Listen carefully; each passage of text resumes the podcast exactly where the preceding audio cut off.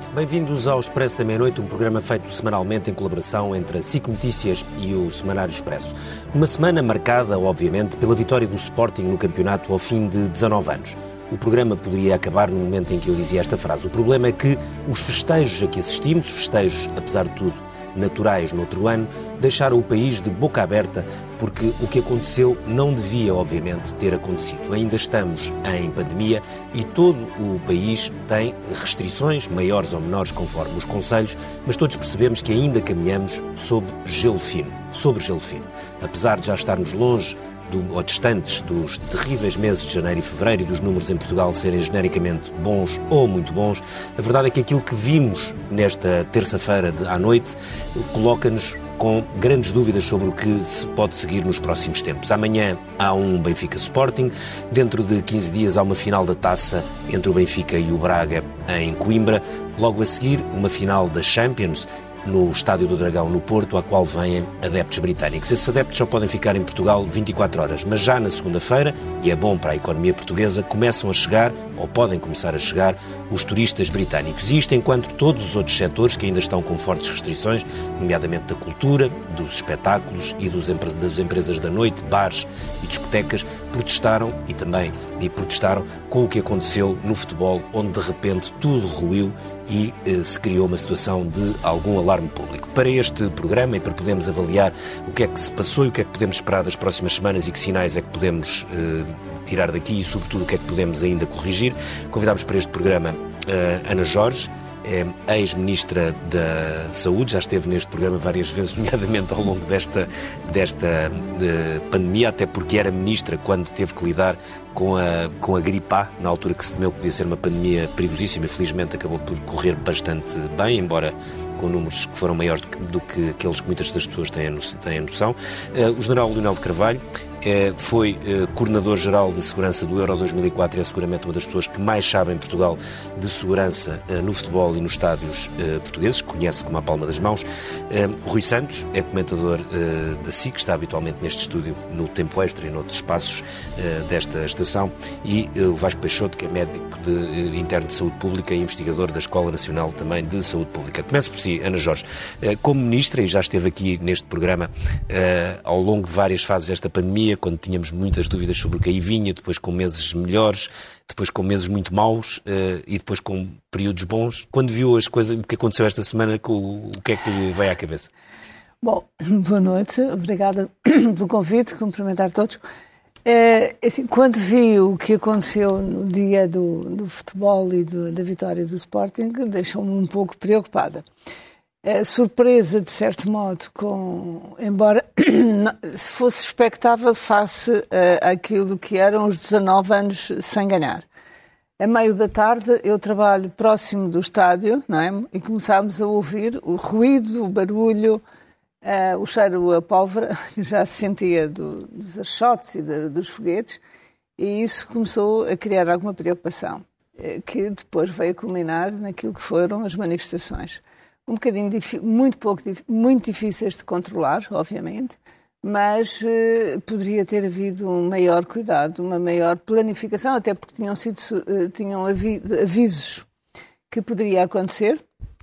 E isto uh, nós esperamos que as consequências não sejam muito graves do ponto de vista da infecção Uh, esperemos muito e gostaríamos que ao longo daqui da noite pudéssemos falar sobre isso, o que, se isto não traz uma mensagem que é um bocadinho contraditória e, portanto, claro. preocupante para as pessoas. Nós temos de ter muito cuidado com as mensagens que passamos. Estamos a viver um período bastante tranquilo, uh, semelhante ao que aconteceu provavelmente há um ano nesta época mas eh, também estamos mais vacinados, também temos menos vírus em circulação, mas a pandemia existe não só em Portugal como nos países e o mundo é cada vez é muito global. Uh, e temos à porta, uh, hoje que se pode dizer, e com a maior abertura das fronteiras, que também é importante que aconteça, e, portanto, temos de ter algum cuidado uh, com as mensagens. Porquê é, que diz, porquê é que, apesar de tudo disso, além da questão da mensagem, e obviamente vamos falar mais disso neste programa, porquê é que diz que, apesar de tudo, se espera que o número de infecções não seja alto? Pelas é, razões matemáticas simples de que há, há menos, vir, menos casos. Há menos não... casos em circulação, portanto, logo, se há menos casos em circulação, o, perigo, o risco de contágio também é menor. É, foi em espaço aberto, não é em espaço fechado.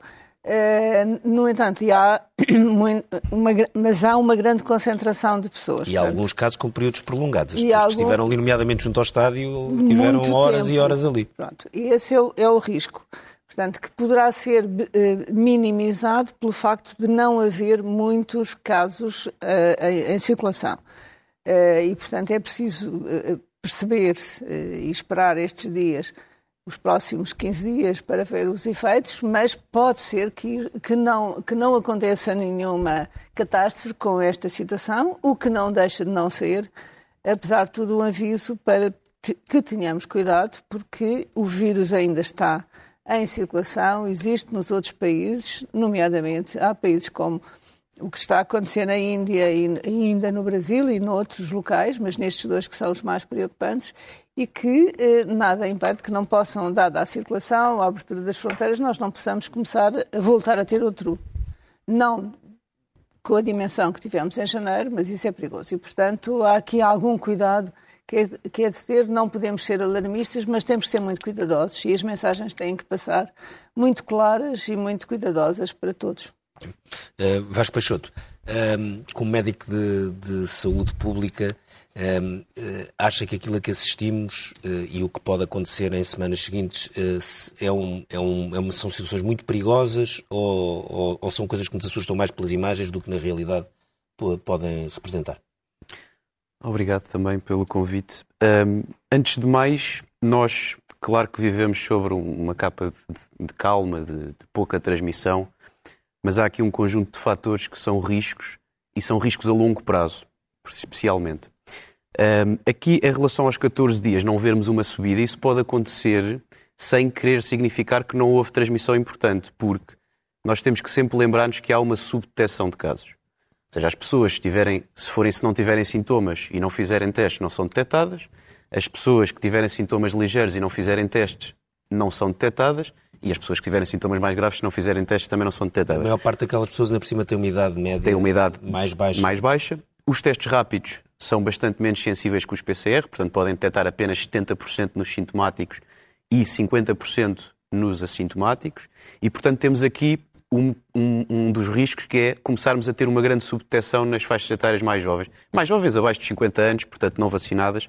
Um, e depois, associado a isto, temos o risco potencial associado às variantes, que há alguma preocupação, e o governo do Reino Unido também está a ter essa preocupação com a variante uh, indiana, com uma das variantes indianas. Quando há muita replicação viral num país como a Índia, há sempre, naturalmente, biologicamente, variantes que surgem. Claro. E há essa preocupação que, aliás, como vimos que há diferentes eficácias para diferentes variantes de, de, diferentes vacinas, hum, não podemos estar à espera que corra tudo bem e não haja uma perda de eficácia com algumas variantes. Ou podemos, mas podemos ter alguns, alguns riscos com isso. Há, há alguma evidência laboratorial que os anticorpos gerados, por exemplo, pela vacina mesmo da Pfizer, que se ligam um bocadinho menos avidamente hum, à nova variante, isto é tudo muito preliminar, claro que temos incerteza, mas temos esse. E pelo menos temos que, que pensar que uma introdução e disseminação rápida dessas variantes pode, a, médio e longo prazo, ou a seis meses, pôr-nos em causa algumas coisas que nós gostaríamos que fosse uma normalidade muito mais duradoura. E se calhar temos que fazer escolhas entre ter um controle de fronteiras um bocadinho mais, mais rigoroso uh, para mantermos essa normalidade, nomeadamente no espaço Schengen. Isto não é uma questão só portuguesa, é uma questão das fronteiras da União Europeia. Okay. Donald Carvalho, uh, quando viu aquilo que, que aconteceu na, na terça-feira, a pergunta que eu lhe faço é: eh, podia ter sido evitado? Era possível uh, fazer-se alguma coisa diferente? Primeiro, muito boa noite aos presentes, muito obrigado pelo, pelo convite. É sempre difícil ter uma opinião concreta eh, sobre uma situação destas. A dificuldade era muito grande, eh, resultante até eh, da forma como as coisas foram evoluindo. Eu acho que não faz muito sentido que a partir de, há cerca de três semanas em que a situação da pandemia em Portugal evoluiu muito favoravelmente, passamos a ser o país da Europa com, com menos pessoas infectadas e com, com taxas muito favoráveis. Portanto, haveria todas as condições para que fosse prometido uh, algum público no, nos Estados, como acontece noutros países com taxas muito menos uh, favoráveis. Uh, se, no caso concreto do jogo do Sporting, eu não me estou a referir que o jogo do Sporting devia ter essa essa assistência, a não ser que ela resultasse já de uma medida tomada uma ou duas semanas claro. antes para todos os jogos. Não especialmente para aquele jogo, mas se isso tivesse acontecido, de certeza absoluta que não aconteceria aquilo que, que infelizmente uh, assistimos. Uh, por outro lado, uh, enfim, também não me parece que faça muito sentido que, que, alguém se lembrasse, tudo bem, enfim, da torcida verde tudo é possível em termos de lembranças e de comportamentos, mas que fosse autorizado um ecrã naquelas circunstâncias, uh, com uh, sempre com a possibilidade de uh, milhares de pessoas estarem a assistir. Um ecrã e um DJ. Ainda por cima, ainda por cima com uma espécie de, de bar aberto. Bar aberto e música. Com, com, comes, com comes e bebes, portanto, tudo isso levava... É Juveléu. Assim, uma concentração de pessoas, enfim, não faz qualquer sentido, ainda por cima, depois das recomendações todas que nós temos ouvido ao longo do ano e tal eh, sobre os procedimentos de cuidado que temos de ter com, a pandemia. Eh, por outro lado, eh, também é, é, é, muito, é muito difícil compreender que, querendo haver, que houvesse um ecrã para que muitas pessoas pudessem assistir ao vivo e de certa maneira pudessem conviver e, e aquela felicidade de, de, um clube, eu também sou, sou sportinguista, uh, mas longe de mim pensar em, em, de atitudes. Só que uh, podia-se fazer aquilo, por exemplo, como aconteceu no, no Euro 2004, tínhamos as chamadas fan zones, uma na na, ao lado da Esfera da, da, das Indústrias, outra, outra no Caixa de Dré, uh, onde as pessoas podiam assistir, uh, neste caso até com distanciamento, podiam-se marcar os lugares, marcar as distâncias, com o devido policiamento, e as pessoas podiam uh, conviver, alegrar-se, assistir, de uma maneira que, de certa maneira, não punha em causa a segurança pública, e, por outro lado, fazia, dava continuidade à proteção eh, que, e os cuidados que tem que ter para não a propagação e contaminação da, da doença. Portanto, acho que foram, eh, não foram só esses erros, mas esses, acho que foram os erros principais. Uh, um, que já vinha do antecedente, este, na, permissão, numa situação de, daquelas. Bem, depois temos o caso do, do autocarro também, que eu aceito que politicamente seria muito difícil, depois dos, dos vários percursos de autocarros, uh, dos, dos, campeões lisboetas uh, nacionais que foram fazendo e a sua ida uh, festiva ao Marquês de Pombal. Embora Sim. o, ano passado o Porto não, não pôde festejar. Pois, mas estou-me a, referir, estou a referir a Lisboa, estou-me a referir a esta situação pandémica. Não, o Porto, Porto, mas o Porto já Porto, foi com pandemia. Atenção. O Porto é Porto, portanto não tinha um antecedente do ano anterior ou há anos, o Benfica ter feito todo, todo aquele, aquele desfile, ainda por cima com eh, com, com problemas terríveis em termos de vandalismo e de, e de, de alterações à, à, ordem pública. Uh, portanto, era difícil, previamente, uh, politicamente, proibir esse passeio de, de autocarro. Mas mesmo, mesmo, tendo que autorizar, como é que é possível que um autocarro só chega ao Marquês Pombal às 4 horas da manhã com o acumular de, de, de, pessoas, com as pessoas a, a ficarem cada vez mais uh, eh, mais inquietas, mais aborrecidas. Havia, e, inclusive, e, havia, beberem mais, naturalmente. Havia a suspeição que poderia ser proibida ou não, porque tudo cria um ambiente de intranquilidade, de propensão à violência, e quanto mais tempo as pessoas estão mais violentas, mais nervosas ficam, mais bebidas bebem, se tiver, se tiver a oportunidade para isso. Portanto, uh, de facto, foram, foram vários erros. Não, não, foram tomados os cuidados que deviam ser tomados. Rui, tu assististe a isso aqui sentado, não é? Só saíste aqui deste estúdio às 4h35, se não estou em erro. É verdade verdade. É, faz parte, ossos do ofício. Aquilo a que assististe foi uma espécie de desastre em andamento ou achaste que aquilo podia, de algum, algum momento, podia correr bem? Boa noite a todos. Uh, eu, na verdade, à medida que ia assistindo ao que estava a acontecer, uh, tinha aqui um sentimento duplo. Por um lado, naturalmente, os adeptos a festejar uma coisa bonita, e eu acho que nós temos que também olhar que houve coisas que correram bem, houve adeptos que se portaram muito bem, portanto, acho que também devemos relevar essa, essa parte. mas eu fiquei muito preocupado com dois aspectos, e à medida que a noite ia passando, um tinha a ver com os adeptos uh, aglomerados nas proximidades do estádio, que achei logo, achei desde logo como é que era possível uma coisa daquelas, portanto, algo terá falhado uh, no controle do acesso desses adeptos uh, ao estádio. Que é uma coisa estranha, que é uma manifestação pedida por, por uns elementos da Juventude Leonina como se fosse uma manifestação Exatamente, de um quer dizer, sindicato ou como e, se fosse uma, isso, isso para mim é, um é, é estranhíssimo. Político. Como é que foi uh, autorizado, quer dizer, eu acho que era fácil, uh, face ao contexto que vivemos em termos de, de pandemia, não permitir aquela aglomeração junto do estádio. Essa foi, digamos, a bomba, o rastilho de tudo o que aconteceu. Uh, e, e, nessa altura eu estava em estúdio. Os direitos políticos, os direitos sindicais, os direitos religiosos são um bocadinho diferentes do que o direito de uma, de uma, de uma claque se, se manifestar. Até porque era fácil uh, conduzi-los para outro, quer dizer, proibir o acesso àquela, àquela zona. Uh, e, portanto, logo aí, para mim, a minha primeira estupefação.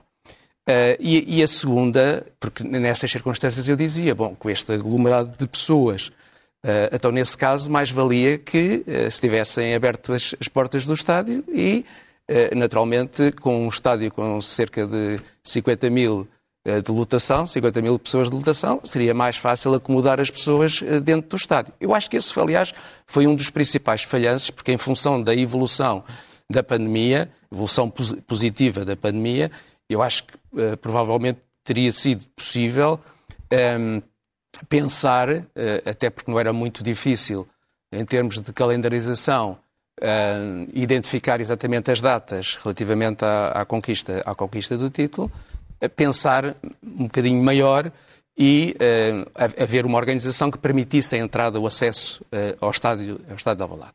A segunda estupefação foi exatamente aquilo que disse o Sr. Coronel, que tem a ver com uh, o tempo que levou o autocarro a sair do estádio de Alvalade e a percorrer as ruas de Lisboa. Sai às duas da manhã. Para, às duas da manhã para chegar a, às quatro da manhã ao Marquês de Pombal. e, portanto, eu acho que, quer dizer, eu tive logo a percepção que alguma coisa estava, estava a falhar. E eu acho que a montante há aqui um problema que tem a ver com a relação que se estabelece entre o poder político e o futebol, que é uma coisa antiga, é uma coisa muito antiga.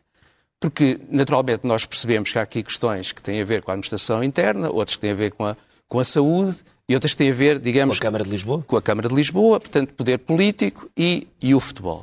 Eu acho que esta relação foi sempre uma relação muito estranha.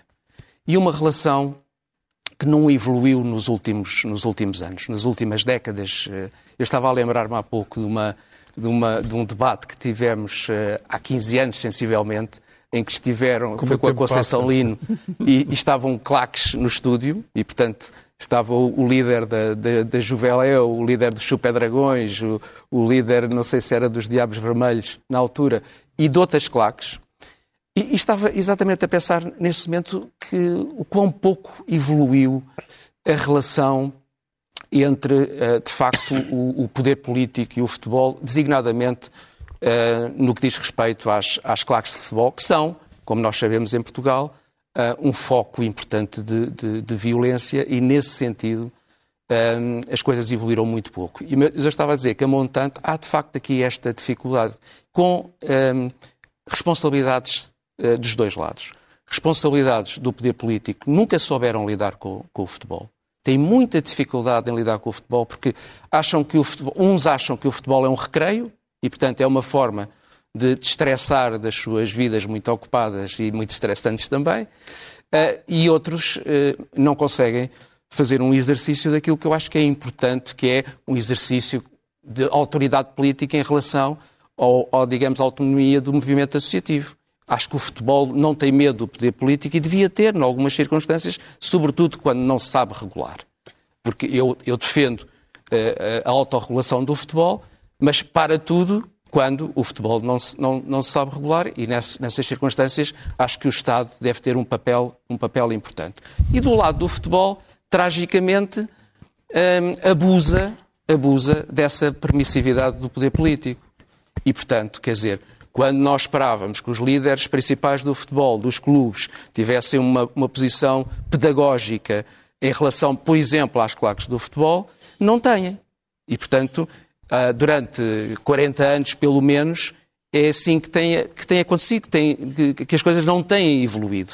E, portanto, há aqui uma dificuldade muito grande de relação entre estes, estes dois mundos. Uh, e, naturalmente, que eu espero, sinceramente, primeiro no curto prazo, em relação àquilo que, que se segue, que aquilo que aconteceu de tão negativo e dos erros que foram cometidos, que eu acho que são indiscutíveis do ponto de vista do planeamento, que se tirem as, as, as consequências devidas, mas eu estou sempre a pensar é numa uma evolução macro eh, em termos daquilo que é a relação, de facto, entre o poder político e o edifício do futebol.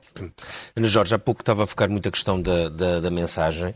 Uh, e, sobretudo, uh, quando vemos ali a maior, parte das pessoas que lá estavam profissionalmente eram pessoas mais jovens, naturalmente, neste tipo de ambientes. Há pessoas de várias idades, mas a esmagadora maioria seriam abaixo dos 50, ou mesmo dos 40 anos, ou dos 30.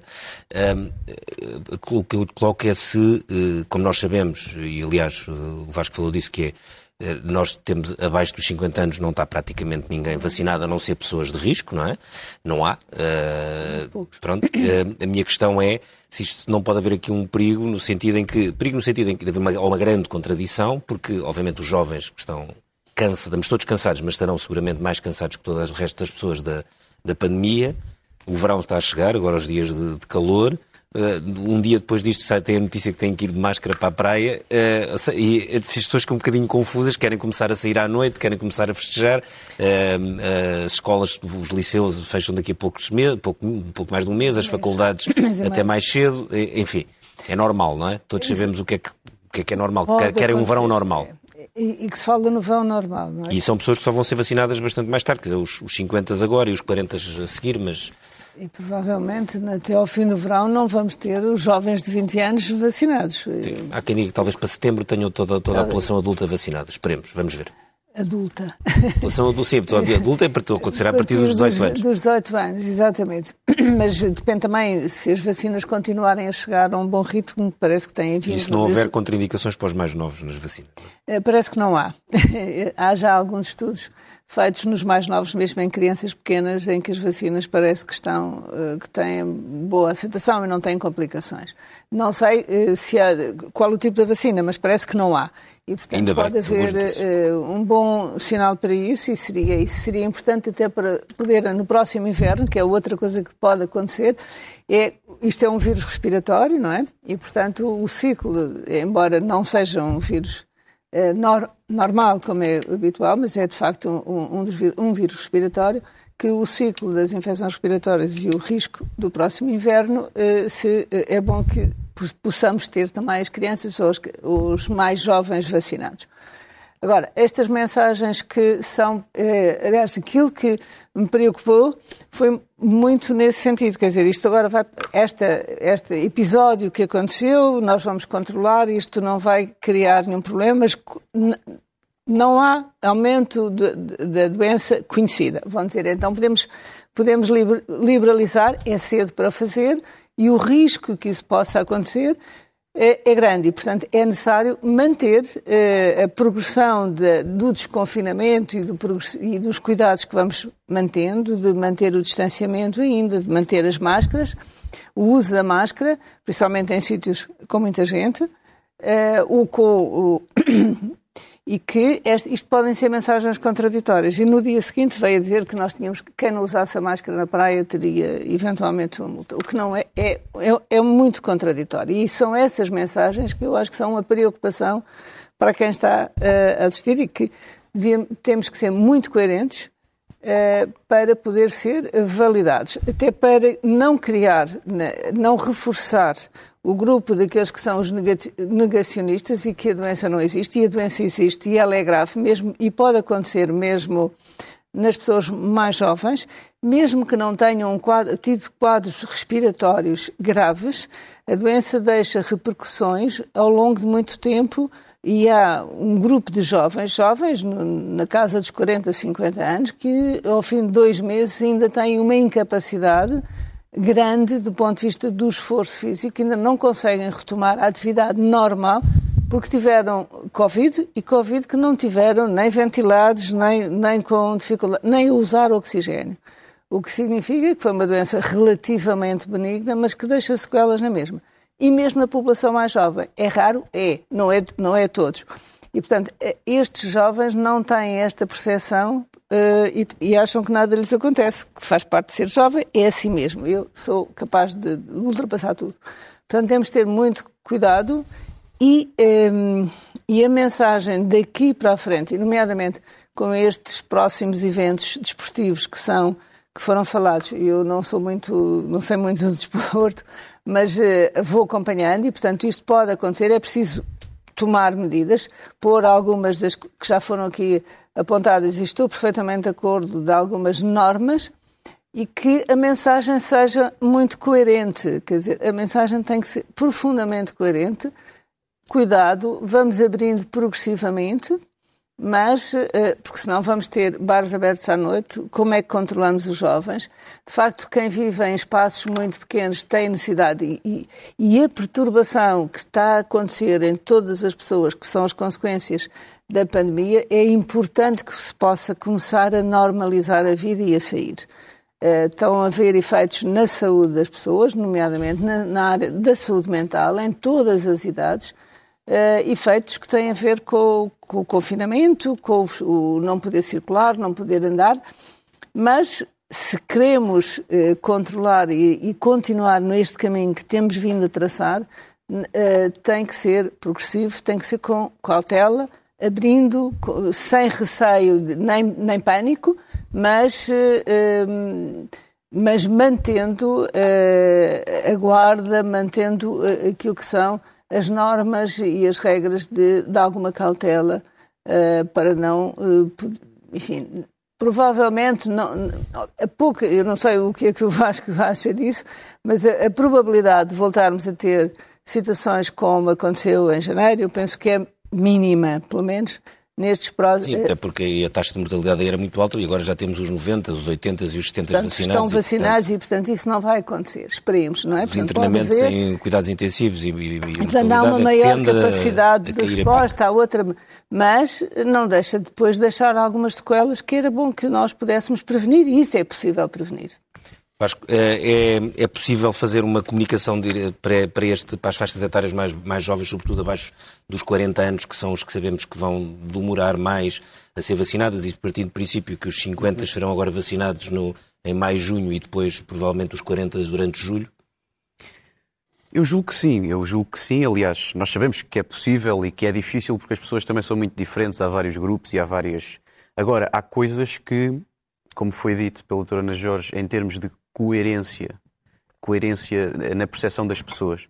Isso, aliás, eu, eu acho que é mais ou menos fácil de perceber, que hum, as pessoas mais facilmente aderem quando têm uma percepção de coerência e quando sentem que os outros e que, que as medidas são justas e que, e que, faz sentido fazer essas, essas medidas.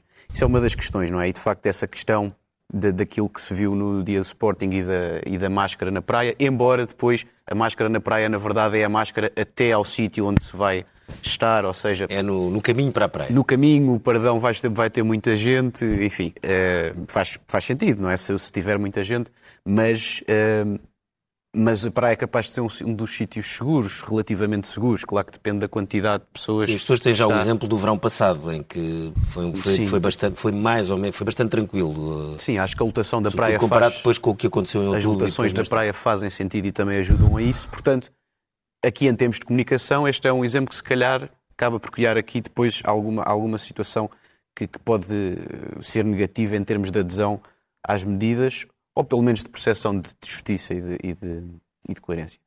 Depois, um, outra questão na comunicação é precisamente este equilíbrio, que é a saúde mental, mas não é a saúde mental, é o bem-estar. É o bem-estar global de uma pessoa.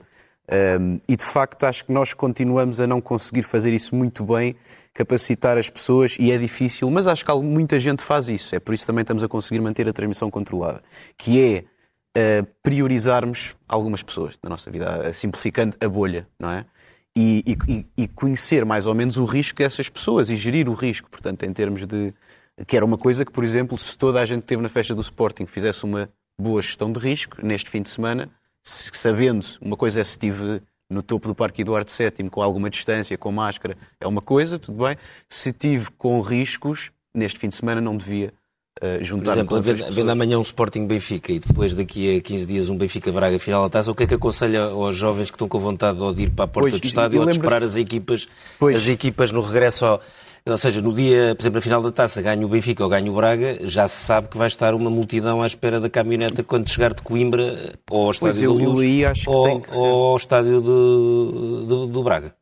Eu acho que têm que ser feitas escolhas do que é que é possível fazer, não é? é qual é o conselho tipo... é ficarem em casas com, com amigos e beberem cerveja em frente à televisão. Qual é o tipo de ajuntamentos que nós uh, achamos que são, que nós aceitamos? Portanto, que nós aceitamos os riscos. Isso, isso é uma decisão que pode ser feita, não é? Agora, sabemos que podemos estar a pôr em causa outras. Um, podemos estar a proteger menos outras liberdades individuais ou de, ou de por causa disso.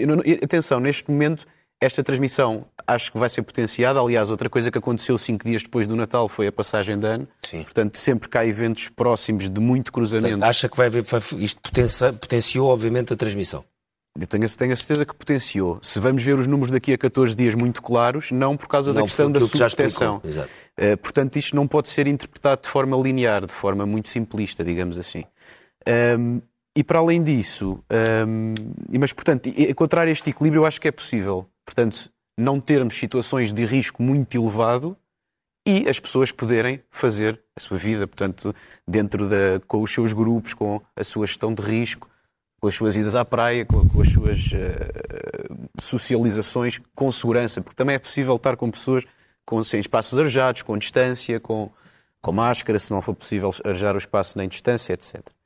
E finalmente também queria reforçar esta questão das escolas, porque nós estamos muito, muitas vezes numa atitude na pandemia que é só quando a evidência é definitiva ou quase definitiva é que, é que, é que levamos as coisas a sério. E às vezes temos que pegar num conjunto de informação e de evidência que não é definitiva e dizer, ok, não é definitiva, mas aponta nesta direção. E, portanto, e há estudos, desde estudos mais de laboratório, a estudos da fisiopatologia, do mecanismo da doença, dos tecidos infectados pelo, pelo coronavírus, uh, e depois epidemiológicos no Reino Unido. Por acaso, a doutora Ana Jorge disse que também acontecia nos jovens as sequelas e a três meses o grupo com maior percentagem de fadiga, por acaso é dos 25 aos 34. Eu estive a fazer, também estou a preparar um artigo também com a Escola Nacional de Saúde Pública e, e, e é interessante ver isso. Portanto, a é fadiga é, é, maior nessas idades? A, a, a fadiga como sintoma de sequela de Covid. Claro. Um, 8% nas pessoas com Covid versus 0,1% nos controlos. Portanto, há aqui alguma coisa diferente e acho que não podemos dizer que, foi, que isto tudo se atribui um, porque as pessoas, como tiveram Covid, ficaram mais uh, paradas ou ficaram mais. Porque há, há muitas vezes essa tendência, não é? Mas acho que não devemos ir por aí tão facilmente quando temos esta porcentagem de pessoas com fadiga. E depois há outras, eu não vou entrar em muito pormenor, mas basicamente há evidência de que pode haver mecanismos ou autoimunes, portanto, o nosso sistema imunitário atacar componentes do nosso organismo porque aprendeu a lutar contra o vírus, mas acaba por haver moléculas semelhantes, ou replicação viral de baixo nível em algumas pessoas, ou a, lesão tecidual que o vírus causa, nomeadamente a nível dos vasos, portanto, um dos, dos tecidos com mais uh, receptores do vírus são os vasos sanguíneos, nomeadamente os vasos sanguíneos a nível cerebral, etc. E, portanto, um, ehm, estas, este, estes riscos acho que devem ser pensados também, porque lá está, nós temos sempre muita dificuldade em gerir riscos no presente a pensar no futuro, não é? A pensar. Um, ehm, mas, mas julgo que, que se queremos manter o máximo de normalidade, tanto na nossa vida individual Sim, como, como claro. Em termos sociais, acho que temos que fazer estas escolhas que são difíceis, claro. Um, General Donaldo Carvalho, amanhã vendo um, um, Benfica Sporting, o que é que aconselharia que fosse feito uh, rapidamente? Porque... Olha, uma coisa posso já dizer, ainda bem que o Sporting foi campeão na terça. na terça. Uhum. Porque se não fosse este Benfica Sporting, não sei o que é que, sim, o que, é que poderia dar. Mas uh, eu creio que no próximo jogo, visto o título já está uh, atribuído. Portanto, em relação aos sportinguistas, não deverá haver muita apetência de ir para lá, a não ser alguns alguns uh, idiotas certeza, que queiram ir para lá provocar o Benfica por não, o Sporting ser campeão. Isso pode acontecer. Uh... Mas pode acontecer outra coisa, que é esperar o autocarro regressar ao, ao estádio.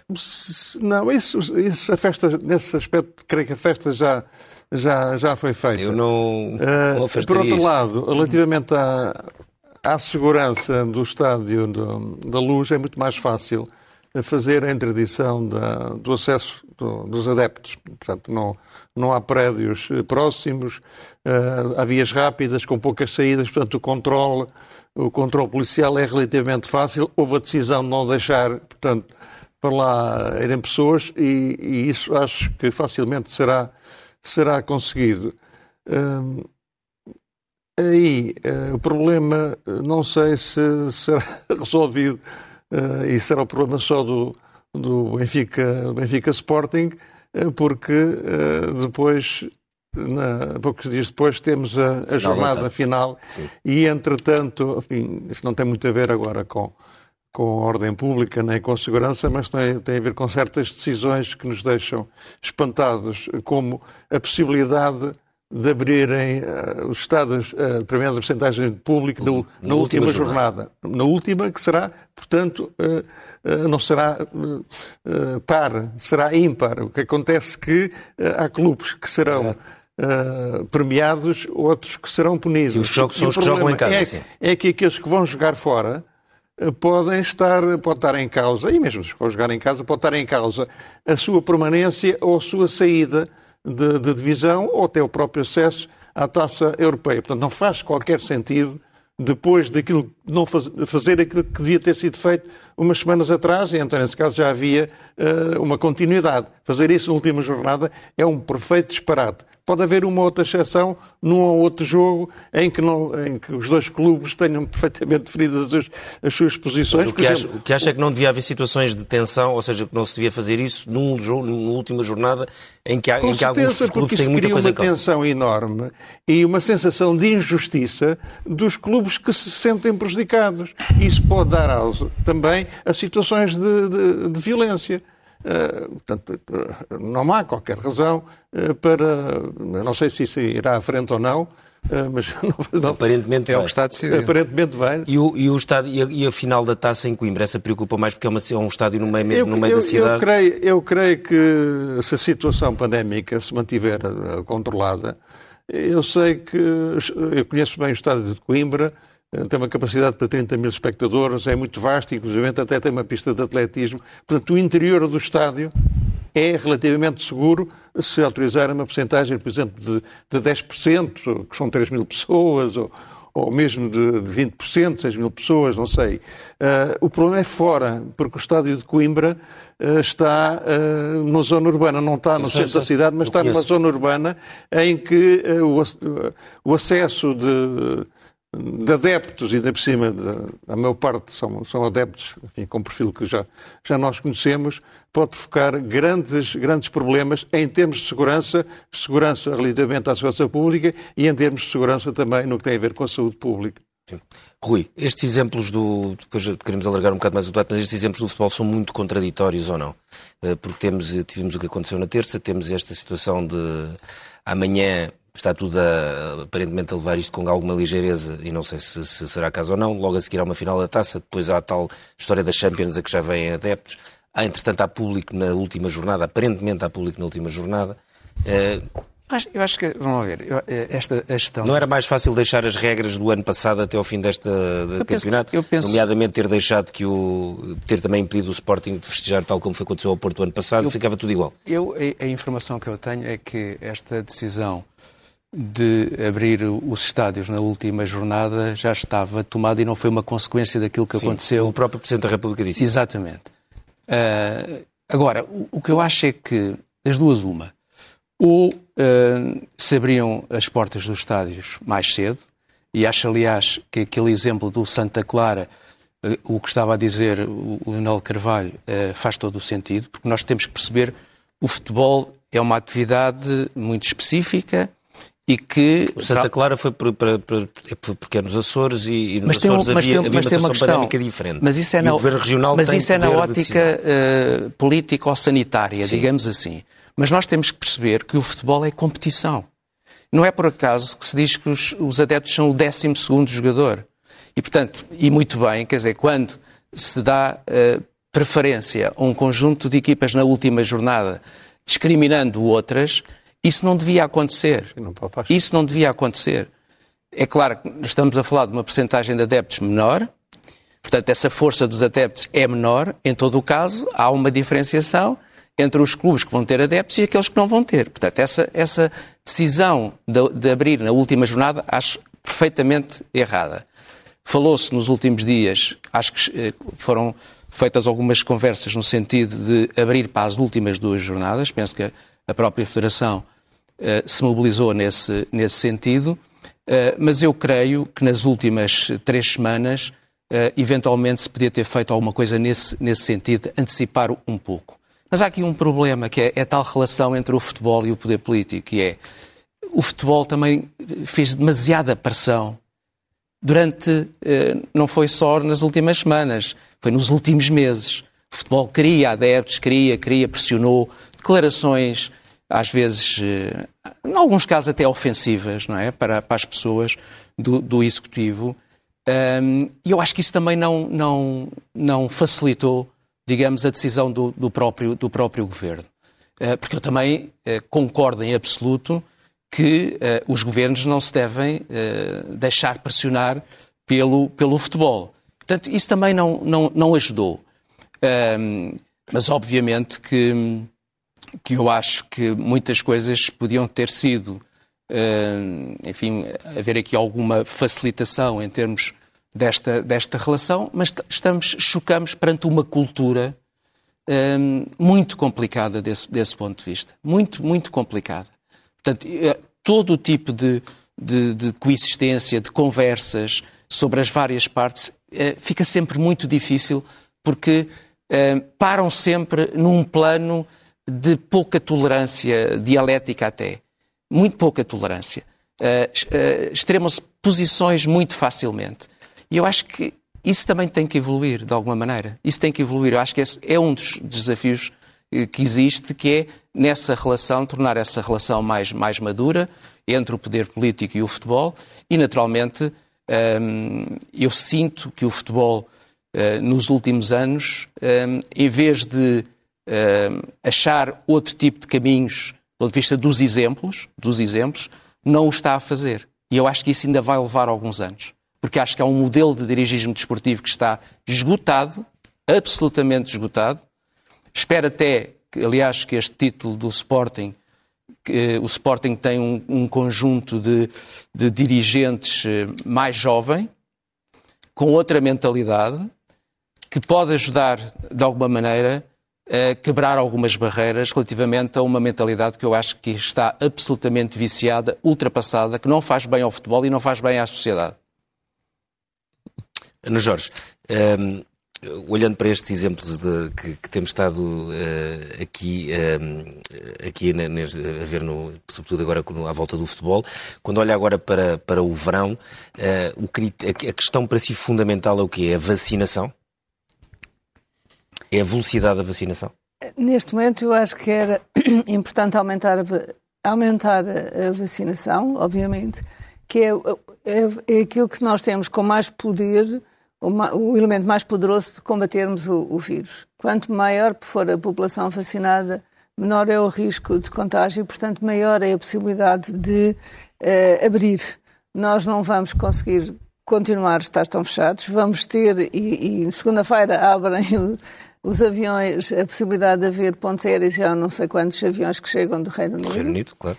Uh, e, e, portanto, vamos receber os ingleses, uh, que são e, e, o Algarve está-se a preparar de uma forma efervescente para isso. Claro que é a zona com mais desemprego provocado pela pandemia. E, exatamente. E, portanto, também é preciso, e, e é preciso dar, dar ânimo à economia e as pessoas precisam de ganhar, precisam de viver precisam de viver e para viver têm que trabalhar e têm que ter isso. E, portanto, se nós tivermos a população mais vacinada, uh, temos maior capacidade de eh, de resistir e, portanto, aumentar a taxa de vacinação é fundamental.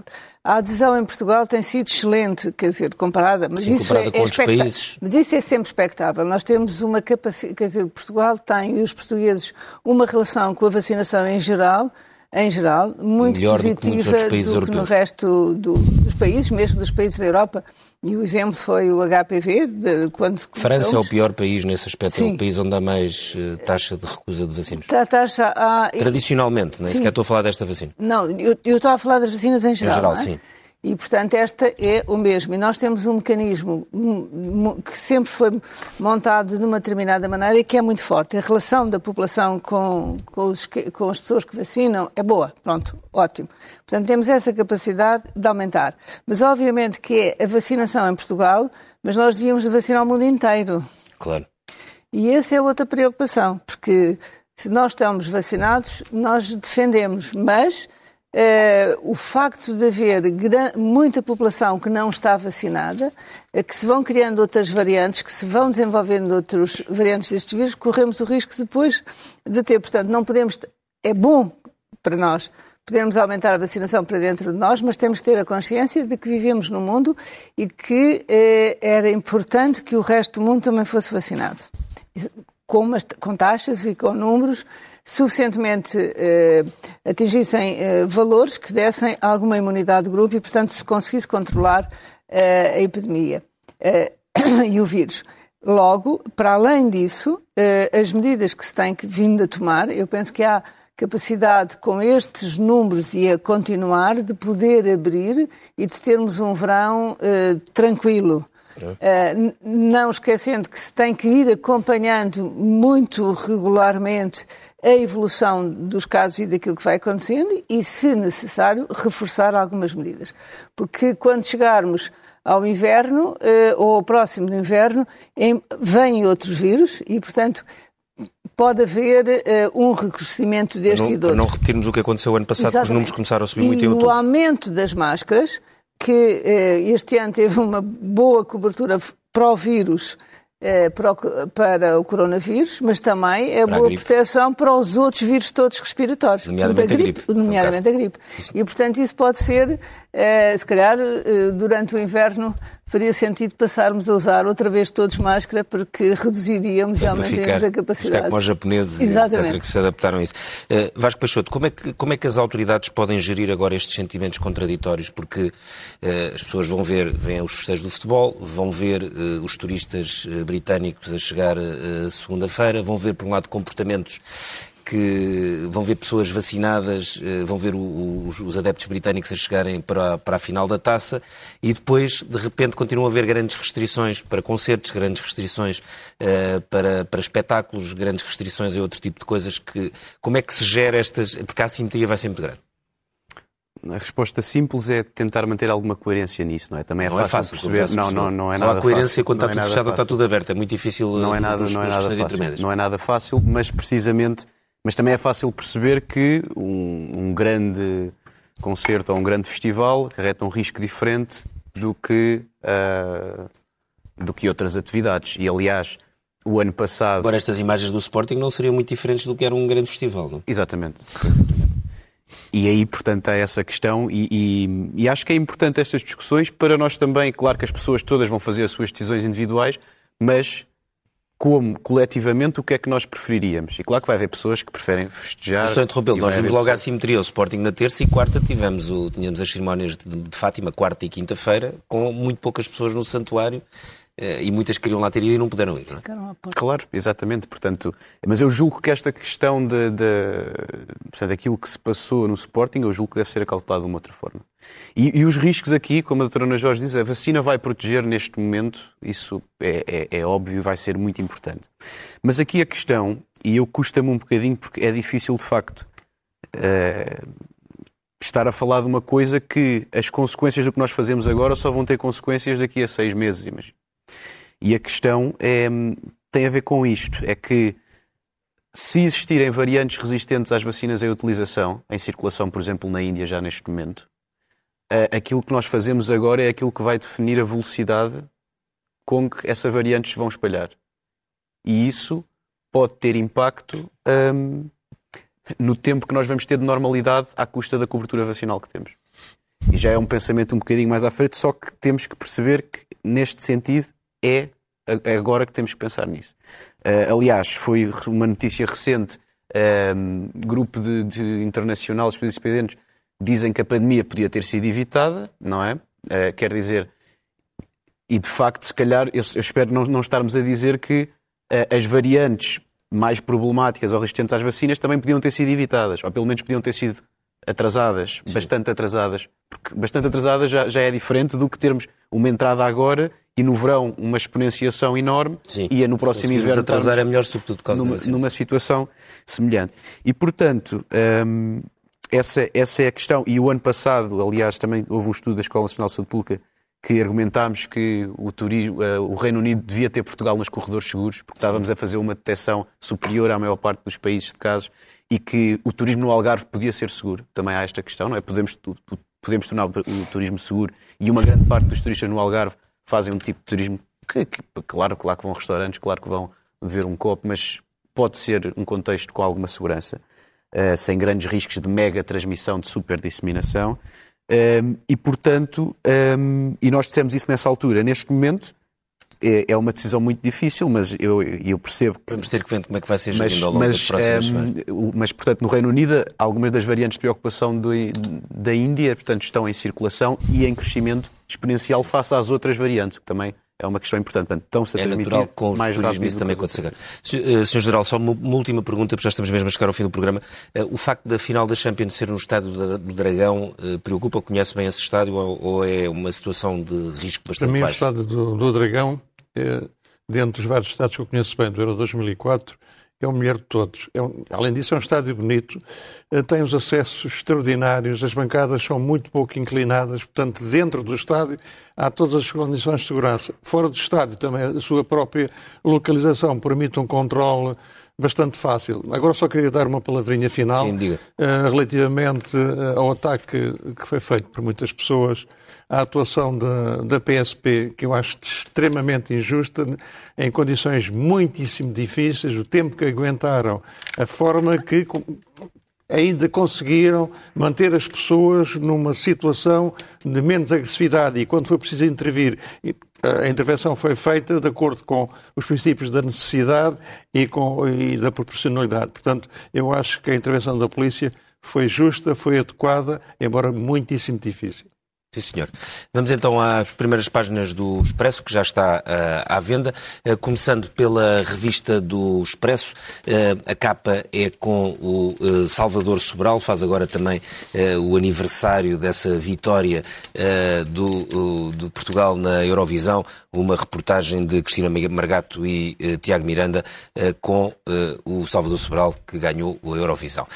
passando ao caderno da Economia, a manchete é sobre os, as conclusões do Tribunal de Contas que, que chegam à conclusão que o Estado poupou mais de 200 milhões nas PPPs da saúde, as várias PPPs da saúde, ficou abaixo da poupança que estava prevista, que era acima dos 600 milhões, mas ainda acima com uma poupança significativa. Ao lado, salários em risco e pedido de insolvência agitam ground force e uh, Luís Filipe Vieira com viagens de luxo quando negociava com o novo banco, a Imosteps que provocou perdas milionárias ao novo banco e que esta semana ficámos todos a saber o que era, levou Luís Filipe Vieira ao Brasil em jato privado quando estava em plena negociação. Passamos à primeira página do uh, primeiro caderno do Expresso, uh, uma declaração de Marcelo Rebelo de Sousa exatamente sobre um dos temas que tivemos aqui a debater, a festa do Sporting. Espero que aprendam, são todos uh, responsáveis. O Presidente da República exige organização para as finais da Taça e da Champions, porque são datas, aliás, que se aproximam. O General Ramalhianos lidera 28 chefes militares contra a Ministra, é um tema que já está a ser discutido ao longo do dia de hoje, o, o antigo, com o antigo Presidente da República à cabeça, ele também foi eh, chefe de Estado-Maior, eh, os ex-chefes de Estado assinam uma carta violenta para os responsáveis da Defesa Nacional.